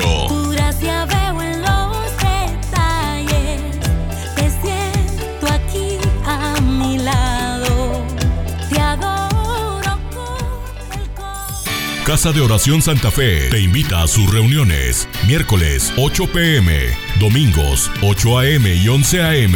Estamos ubicados. Plaza Santa Fe, Boulevard República de Honduras 104, Interior 9, Hacienda Santa Fe, Tlajomulco de Zúñiga, Jalisco. Casa de Oración Santa Fe, un lugar para adorar. Párate a un lado. Observa el paisaje a tu alrededor. Alza la vista a conceptos eternos. Recuerda que lo esencial es lo invisible a los ojos. Haz una pausa en tu vida con Pablo Martín. La primera carta de las siete cartas de Apocalipsis, capítulos 1 y 2, está dirigida a la iglesia de Éfeso. El reclamo principal que Jesús, el autor de esta breve carta, presenta es que él la tenía a ella, pero ella, o sea, la iglesia, no lo tenía a él. Él andaba en medio de ella, dice el verso 1 del capítulo 2. Sin embargo, ella lo había hecho a un lado y otro ocupaba su lugar. El nombre de esta iglesia y de la ciudad en la que existía significa deseable, y aunque ella conservaba cierta postura infiel, él igual la seguía amando y la deseaba. Y el que andaba en medio de ella sabía lo que le faltaba. Por eso la reprensión. Era una iglesia que tenía obras, trabajo, paciencia, pero no tenía amor. El mismo Jesús había dicho, ninguno puede servir a dos señores, porque amará a uno y odiará al otro. Mira, si quieres abandonar tu primer amor, simplemente comienza a adoptar un segundo amor. Solo será cuestión de tiempo. Para el mundo eran vidas exitosas, para Cristo un fracaso. Es que el trabajo no es sustituto del amor. Marta de Betania se hubiera sentido cómoda en esta congregación. La reprensión hecha por el Señor en su propia casa le hubiera caído muy bien a los efesios. Solo una cosa es necesaria. El versículo 5 de esta corta carta aconseja a apelar a la memoria. Recuerda, por tanto, de dónde has caído y arrepiéntete es que no se cae en pecado, como decimos livianamente por ahí, se cae por pecado. Ese pecado que me seduce, me atrae, me engaña y cuando me doy cuenta ya estoy en caída libre hasta el fondo del pozo. En realidad, vamos hacia el pecado, seamos sinceros. Cuando retrocedas el camino mal andado y vuelvas a reencontrarte con tu primer amor, entonces volverás a hacer las primeras obras. De lo contrario, tu vida se esfumará en intentos infructuosos. La carta termina con una tarjeta de invitación a cenar, versículo 7. El menú, el árbol de la vida, que no es ni más ni menos que la vida del Jesús crucificado para mi justificación y resucitado para mi santificación. Cuidado, programas sin pasión acabarán con tu vida de devoción. Usted puede conseguir estas mismas reflexiones como texto de lectura para cada día del año adquiriendo el libro devocional Una pausa en tu vida. Si desea saber más de nuestro ministerio, visite nuestro sitio en internet unapausaentuvida.org. Gracias por escucharnos. Yo sé que lo has experimentado. Vamos a llamar eso la frustración del cliente. Tal vez se trate de una factura en la que crees que hay un error o un problema con tu teléfono o algún otro servicio. O quizás sea una política de la tienda que parece que te rebota de un sitio a otro simplemente tratando de conseguir una respuesta. ¿Has tratado por todos los medios de obtener alguna solución de parte del vendedor o del representante de atención al cliente sin resultados? Entonces finalmente te das cuenta que esa persona no tiene autoridad para tomar una decisión ante tal situación. Simplemente ellos están siguiendo el guion de la compañía. Entonces, ¿qué haces? ¿Preguntas por el jefe, el gerente, el dueño? Ahí es donde generalmente recibo una respuesta, porque ellos tienen la autoridad para hacer algo. Hoy quiero tener una palabra contigo acerca del tema Llévaselo al jefe. La autoridad es realmente el factor decisivo para hacer cualquier cosa poniéndola en las manos de la persona que está a cargo. Bueno, ese es un secreto fundamental para lograr hacer las cosas cuando oras. Aquellos quienes entienden que el hecho de que la fe que mueve montañas se trata de darse cuenta de que quien está en control es la persona que ora con poder y obtiene resultados. Jesús lo dejó claro en nuestra palabra para hoy de la palabra de Dios en Lucas capítulo 7, comenzando en el versículo 7. Y escuchamos el mensaje que un oficial romano desesperado le envió a Jesús acerca de su siervo moribundo. Ese siervo era, como dice la escritura, muy estimado. El centurión le dijo a Jesús, pero con una sola palabra que digas, quedará sano mi siervo. Yo mismo obedezco órdenes superiores y, además, tengo soldados bajo mi autoridad. Le digo a uno ve y va, y al otro ven y viene. Le digo a mi siervo haz esto y lo hace. Luego Lucas registra la respuesta única de Jesús. Al oírlo, Jesús se asombró de él y volviéndose a la multitud que lo seguía, comentó, les digo que ni siquiera en Israel he encontrado una fe tan grande. Al regresar a casa, los enviados encontraron sano al siervo. Ahora bien, Jesús había descrito a sus propios discípulos como hombres de poca fe. Pero en esa oportunidad él dijo que ese soldado gentil tenía una gran fe.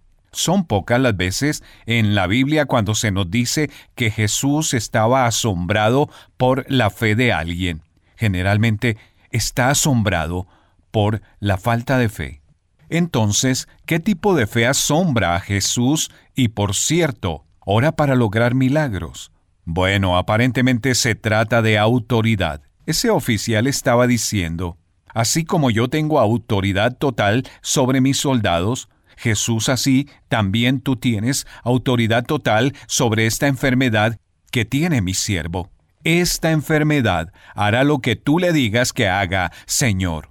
Bien, entonces cuando oras, le oras a Jesús como el Señor sobre cada germen, sobre cada virus, cada enfermedad en este planeta. Él es el Señor sobre el corazón de cada persona en tu situación. Él es el Señor sobre cada sistema climático, cada hogar, cada territorio, cada autoridad humana, cada recurso, cada rincón de este mundo y de este universo. Jesús, la economía no va a decidir lo que me suceda a mí, tú lo decides. Esta condición no lo va a decidir, tú lo vas a decidir. Estas personas no lo van a decidir, tú lo vas a decidir. Las posibilidades no van a decidirlo, tú lo vas a decidir. No importa cuán grande sea la necesidad, no importa cuán limitados sean los recursos, no importa cuán breve sea el tiempo. Jesús tiene todo lo necesario para hacer lo que se necesita. Así que deja de acercarte a Jesús como si Él estuviera limitado a lo que podemos ver y a lo que se nos ocurre. Él es el jefe de todo y de todos los que tocan tu vida y tu situación. Una palabra contigo de Ran Hatchcraft. Solo una voz inspira tu vida, inspira tu vida. Una voz de los cielos, con el pastor Juan Carlos Mayorga. Bienvenidos. Examinaos a vosotros mismos si estáis en la fe. Probaos a vosotros mismos. Segunda carta a los Corintios 13, 5. Para poder orar hay que estar aprobados. Ustedes si en verdad tienen oídos presten mucha atención. Examínense ustedes mismos para ver si están firmes en la fe. Pónganse a prueba. ¿No se dan cuenta de que Jesucristo está en ustedes? A menos que hayan fracasado en la prueba. Pónganse a pensar en su manera de vivir y vean si de verdad siguen confiando en Cristo para depender de Dios en oración. Respóndanse el siguiente cuestionario y si lo aprueban es porque Él vive en ustedes, pero si no confían en Cristo de verdad para depender de Dios en oración 24/7 es porque Él no está en ustedes. ¿Con qué conducta o método se están acercando a Dios en oración? ¿Ponen atención al pecado que hay en sus vidas? ¿No consideran la santidad de Dios? ¿Creen que Dios puede escuchar sus oraciones si hacen buenas obras? ¿O pueden venir a Él a través de Cristo y en Cristo únicamente? ¿Entienden el hecho de que sean miembros del real sacerdocio de los creyentes? ¿Están orando sin cesar o no? Antes de que ustedes oren, miran que realmente estén preparados para entrar en la presencia de Dios? ¿Hacen suya la gracia de Dios? ¿Aceptan que Dios es santo? ¿Confiesan y se apartan de sus pecados limpiándose mediante la sangre de Cristo? ¿Se visten de justicia? apropiándose de la justicia de Cristo a través de la fe, viven esa justicia, efectuando la voluntad de Dios, todo lo que Él manda, guiados por su Santo Espíritu. ¿Ustedes aceptan que en Cristo son sacerdotes o intercesores ante Dios a favor del mundo? ¿Consienten que este conocimiento los guía a medida que oran? ¿Están ceñidos con la verdad y honestidad? ¿Son gente transparente y limpia ante Dios, anhelando la verdad en lo más hondo y viviendo con integridad? Se están lavando con la palabra de Dios antes de venir ante Dios, se aseguran de haber meditado en la palabra, de permanecer en ella, que la palabra esté en ustedes y que ustedes estén obedeciéndola. Como buenos adoradores viven alabando a Dios, demuestran que lo adoran en espíritu y en verdad, dando a Dios la honra debida a su nombre, reconociéndolo a Él como su todo.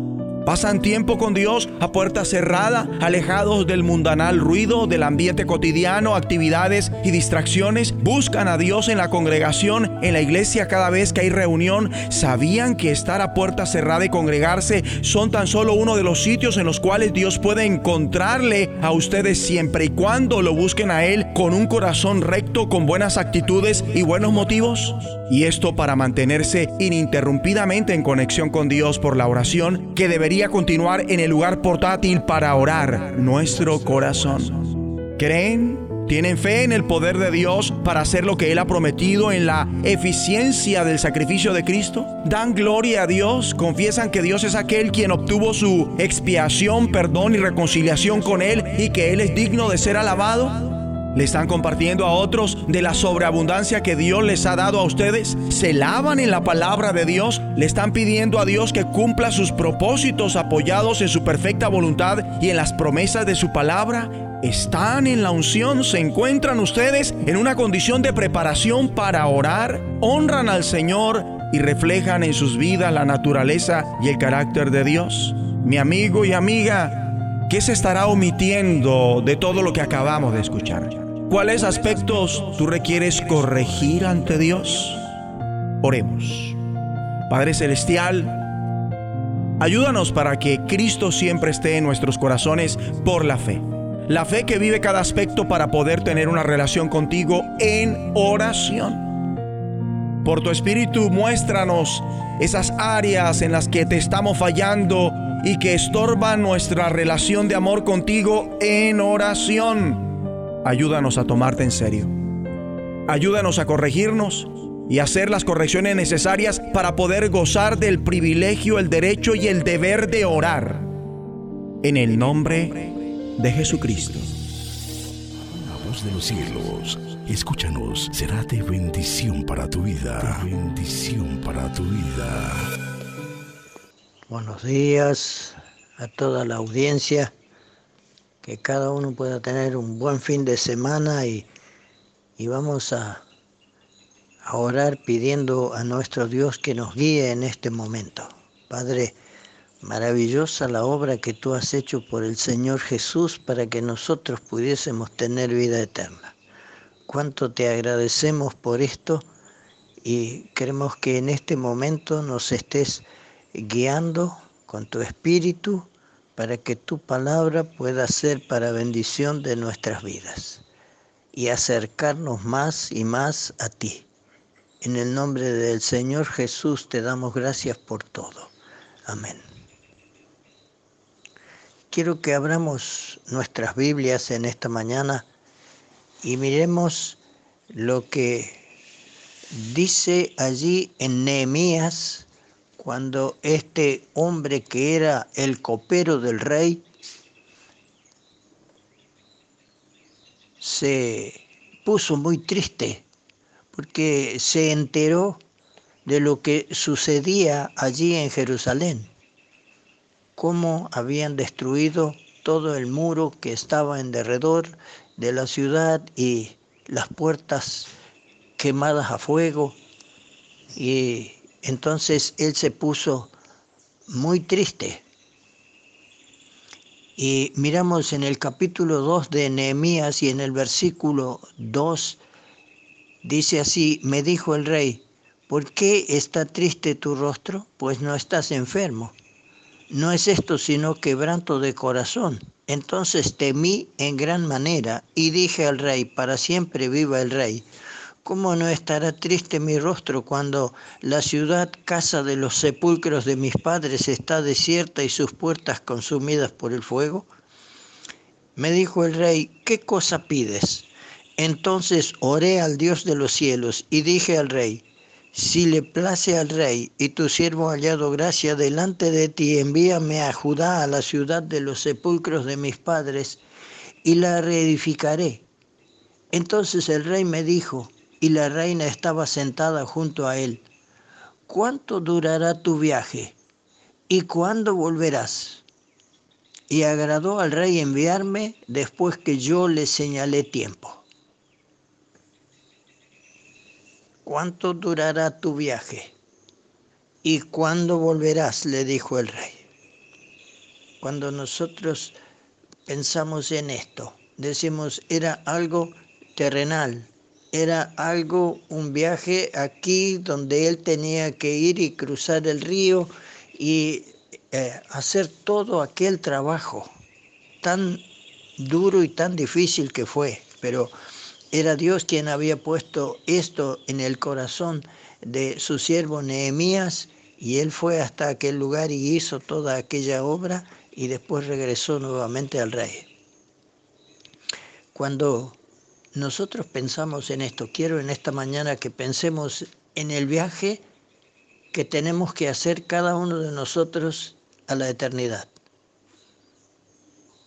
Cuando pasamos frente a una agencia de viaje siempre vemos todas aquellas ofertas que hacen ¿no? para ir de vacaciones a, a los lugares más hermosos de la tierra, dicen ellos y hacen tantas ofertas y, quieren que eh, todos puedan viajar.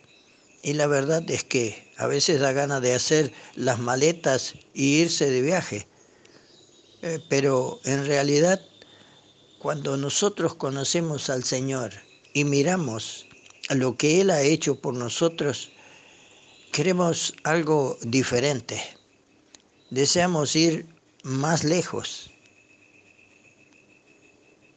a un, a un país en donde no haya dolor ni tristeza y donde no tenemos que regresar, como el rey aquí le decía, cuando nosotros miramos eh, la nueva Jerusalén, aquella que no tiene las puertas quemadas a fuego, sino que eh, como dice en Apocalipsis capítulo 21, allí dice que sus puertas son todas perlas preciosas.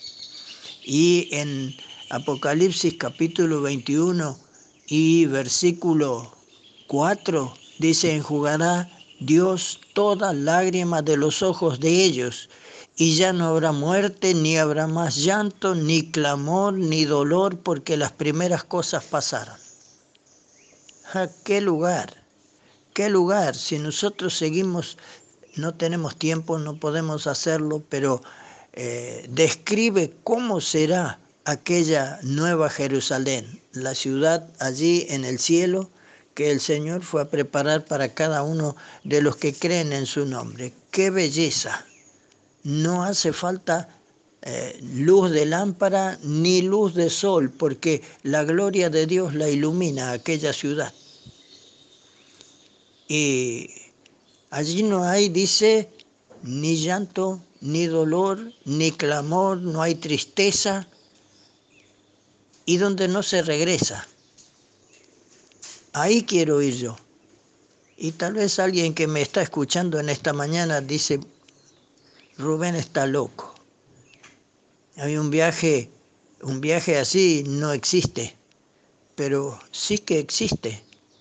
Yo tengo mi pasaje y estoy esperando el momento de la partida. ¿Le interesa a alguien saber más sobre esto? Entonces le explico. Mi boleto lo pagó el Señor Jesucristo. Él lo pagó por mí. yo no hubiese podido hacerlo. Está fuera de, de mi alcance, pero Él derramó su sangre allí en la cruz del Calvario y me limpia, como dice la Escritura, de todos mis pecados y me abre el acceso a la presencia de Dios. Y entonces eh, es como dice el apóstol Pablo, nuestra ciudadanía está en los cielos, de donde esperamos al Salvador, al Señor Jesucristo. Entonces mi destino es el cielo, la casa del Padre, en donde está preparado un lugar para mí. Y es el Señor el que dijo, voy a preparar lugar para ustedes, y si me fuere y os preparare el lugar, vendré otra vez, os tomaré a mí mismo para que donde yo estoy, ustedes también estén conmigo. Por eso digo esto que está preparado ese lugar para cada uno de los que creemos y recibimos a Cristo como nuestro Salvador. Y el momento de la salida es el regreso del Señor Jesús por los suyos. Y esto va a suceder muy pronto.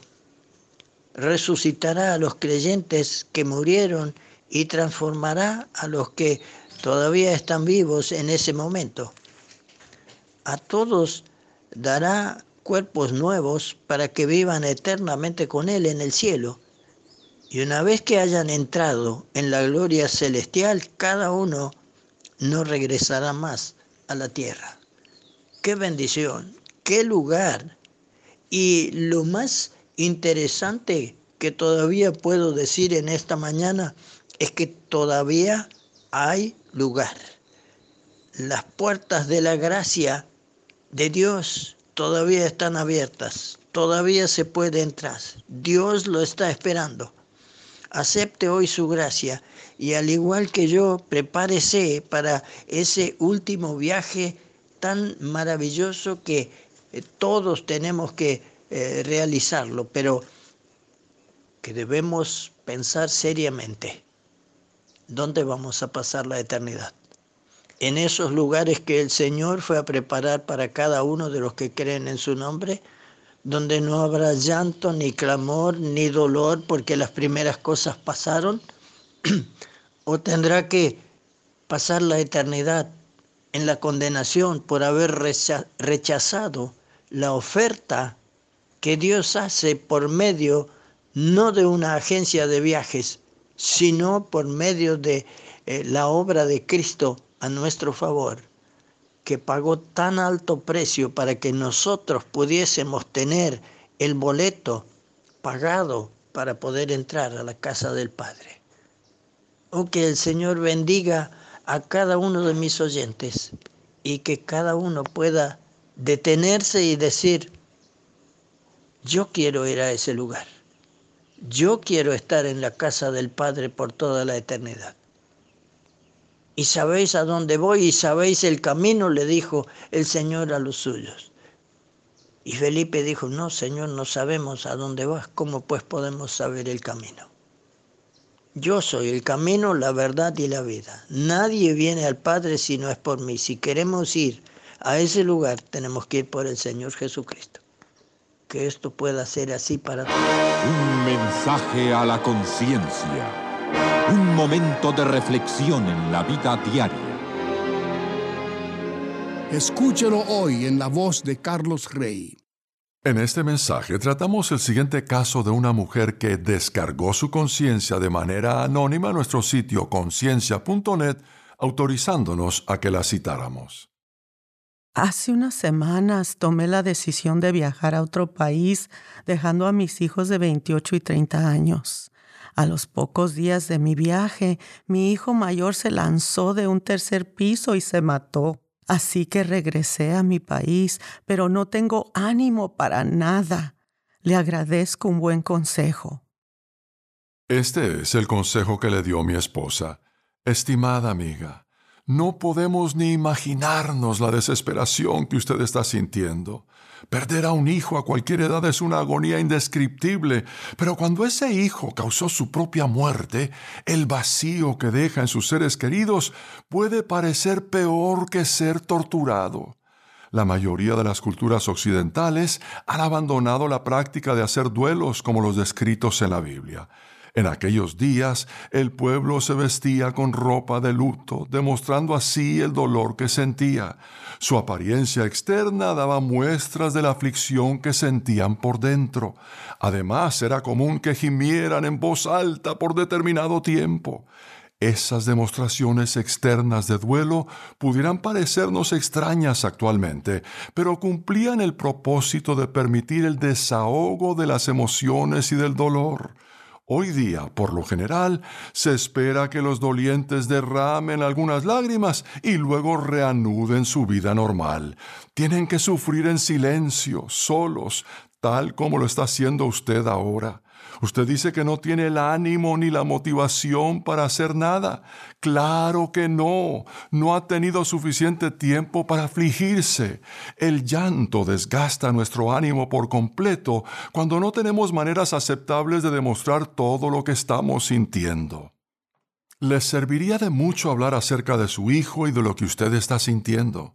Le recomendamos que lo haga a menudo y honestamente con sus amigos y con sus familiares. Si eso no es posible, entonces una buena opción es que acuda a una consejera profesional. ¿Por qué Dios no impidió que su hijo se hiciera daño? ¿Por qué no impide Dios que todos se lastimen a sí mismos o se suiciden? ¿Por qué no interviene e impide que tomemos una sobredosis de droga o que nos maltratemos unos a otros? ¿Y qué del abuso infantil, del abuso conyugal y de los delitos violentos de todo tipo? ¿Acaso no debiera Dios eliminar nuestra capacidad de tomar esas malas decisiones dañinas? Dios es un Padre amoroso que nos dio la vida y que luego estableció las pautas para cómo vivir esa vida. Pero en vez de obligarnos a hacer las cosas de la manera que más nos conviene, Él nos dio la libertad para tomar nuestras propias decisiones. Eso es precisamente lo que usted hizo con su hijo mayor. Con eso termina lo que recomienda Linda, mi esposa. El consejo completo puede leerse con solo ingresar en el sitio conciencia.net y pulsar la pestaña que dice casos y luego buscar el caso 737. Si aún no se ha suscrito para recibir un mensaje a la conciencia a diario por correo electrónico, le invitamos a que ingrese a conciencia.net y se suscriba hoy mismo. En ese sitio puede leer, imprimir, escuchar y ver en video todos los mensajes que se han difundido desde el año 2004.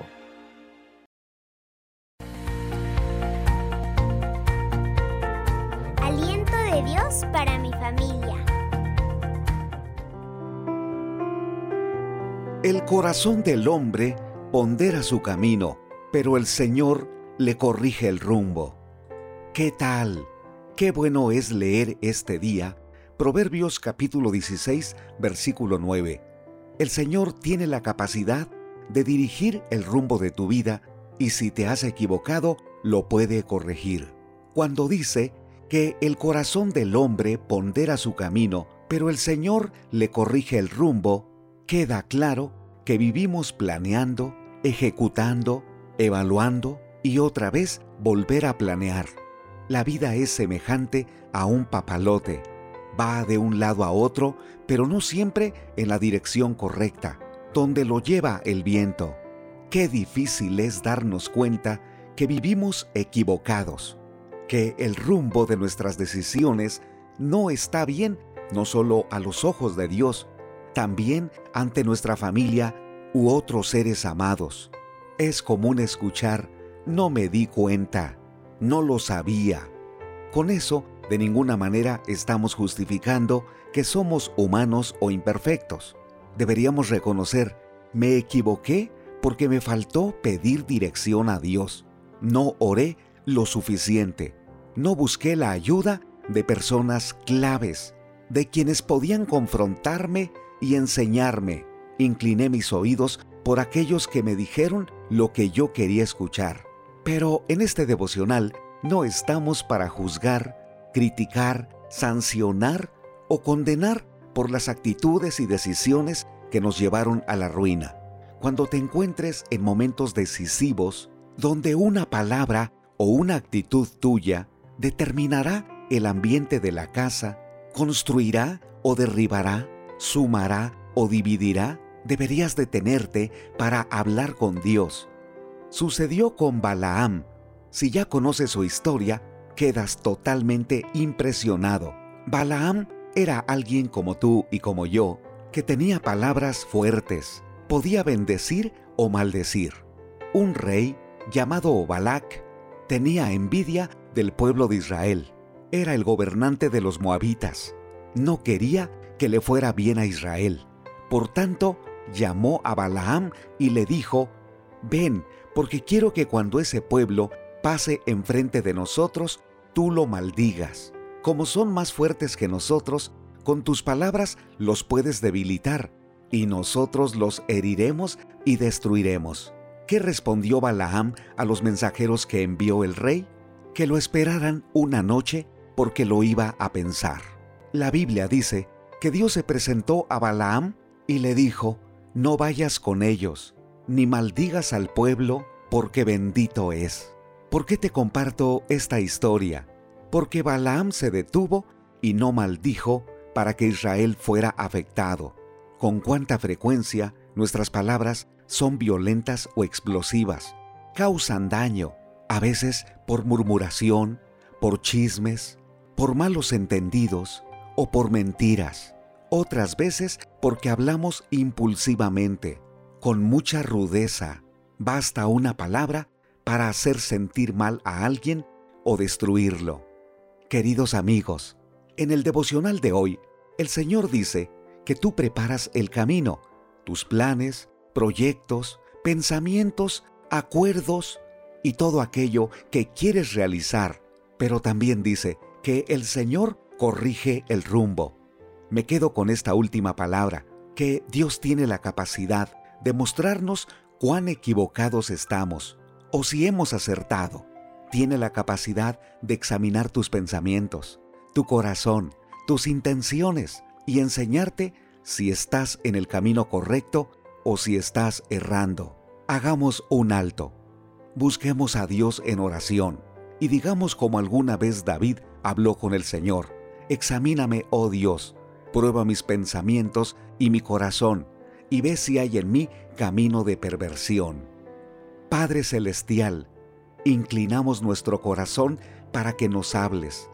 Enséñanos a vivir de tal manera que no seamos impulsivos, intuitivos o por lo que otros dicen cuando están lejos de la razón o de la verdad tuya. Muéstranos el camino que debemos seguir. Reconocemos a Jesucristo como nuestro camino, nuestra verdad y nuestra vida. Amén. Ánimo, soy Constantino Paras de Valdés. Que tengas un gran día. Te invitamos a compartir este devocional. Cada mañana al despertar, tu gran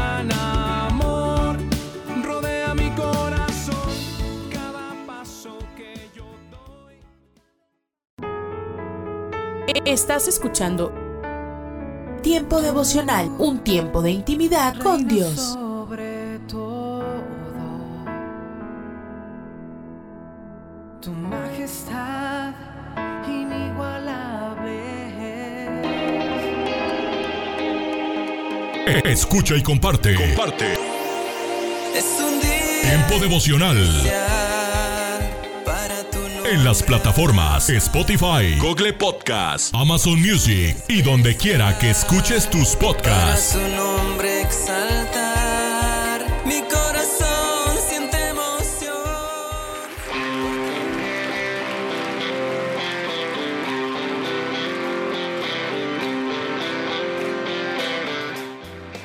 En Iglesia Puerta Abierta tendrás un nuevo comienzo. Ven con toda tu familia, todos los domingos a partir de las 5 de la tarde. Iglesia Puerta Abierta, nuevos comienzos. Privada Loma Vallarta número 39, Colonia Loma del Paraíso, tercera sección en Guadalajara. Para más información búscanos en Instagram o en Facebook como Puerta Abierta NC. En Puerta Abierta NC somos una iglesia que crece.